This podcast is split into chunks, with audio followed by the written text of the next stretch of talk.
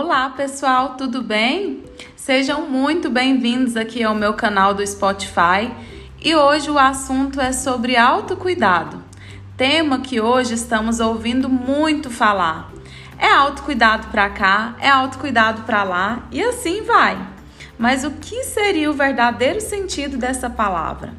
O autocuidado está inteiramente ligado a hábitos de cuidado consigo o que vai muito além de cuidar do nosso corpo físico, da nossa pele, da nossa unha, dos nossos cabelos, que também são de extrema importância e até fazem parte desse autocuidado.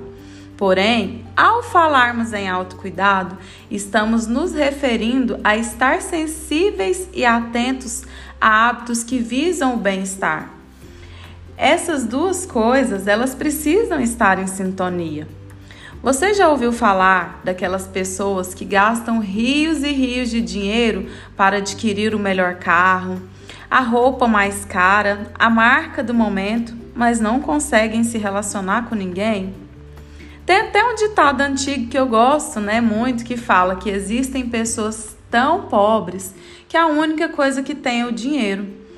Pois é, Muitas vezes as pessoas ficam anos e anos adquirindo bens, mas esquecem de cuidar do bem mais precioso que é a sua alma, a sua mente. E em uma rotina frenética e cada vez mais acelerada, pode parecer até um desafio grande cuidar de si. Acordar pela manhã e trabalhar, estudar, cuidar de casa, da família. Isso toma muito tempo e talvez já caímos até na rotina e, consequentemente, na armadilha de não nos cuidarmos.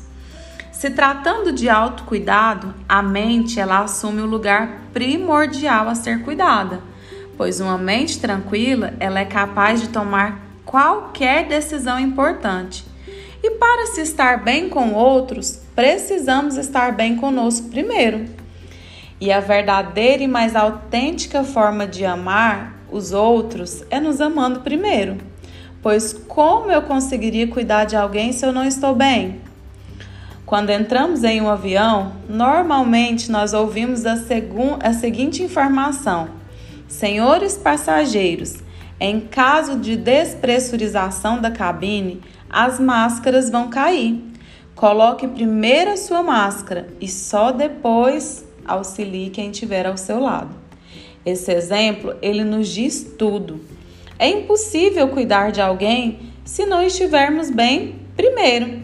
Isso pode até soar inicialmente um tanto algo egoísta, mas se você quer amar alguém, ame-se, cuide de você, faça um compromisso com você a partir de hoje. Dedique tempo para realizar coisas que você gosta. Invista no que realmente vale muito a pena.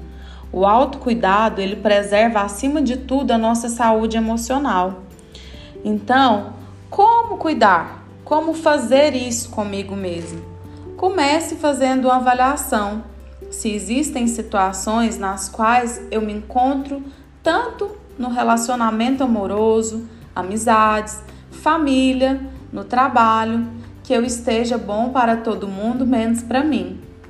Talvez isso já seja indícios de que seu autocuidado já está sendo deixado de lado. Se você se sente constantemente sobrecarregado a maior parte do seu tempo ou da sua vida, talvez seja a hora de você fazer alguns ajustes. E para isso eu preparei algumas dicas valiosas para você. Pegue o papel e a caneta e agora vamos lá. O primeiro, encontre atividades que te proporcionem prazer, como exercício físico. Ele estimula as substâncias químicas no nosso corpo, como a endorfina, a serotonina, a adrenalina, e além disso, ele ajuda a regular o nosso sono e outras funções do nosso organismo. Segundo item, experimente algo novo, como aprender um idioma, tocar um instrumento musical. Tem gente que fala assim: meu Deus, aprender um idioma? Como vou aprender um idioma se eu mal sei falar o meu português? mas isso é qualquer coisa que fora, que sai fora da sua rotina, pode ser muito prazeroso, desafiador e também terapêutico. Terceiro item: deixe que alguém cuide de você.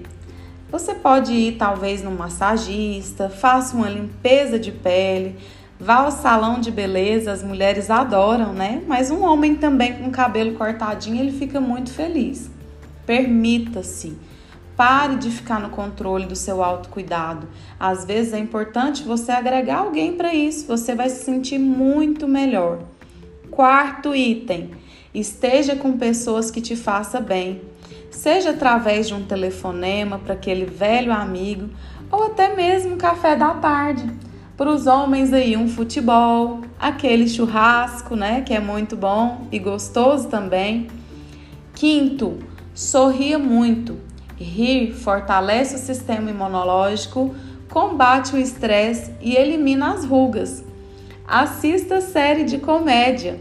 Leia algo engraçado, mas se divirta com uma boa gargalhada. Sexto, crie hábito de acordar e planejar o seu dia. Hal Herold fala sobre a importância de acordar uma hora mais cedo para planejar e mentalizar o dia perfeito.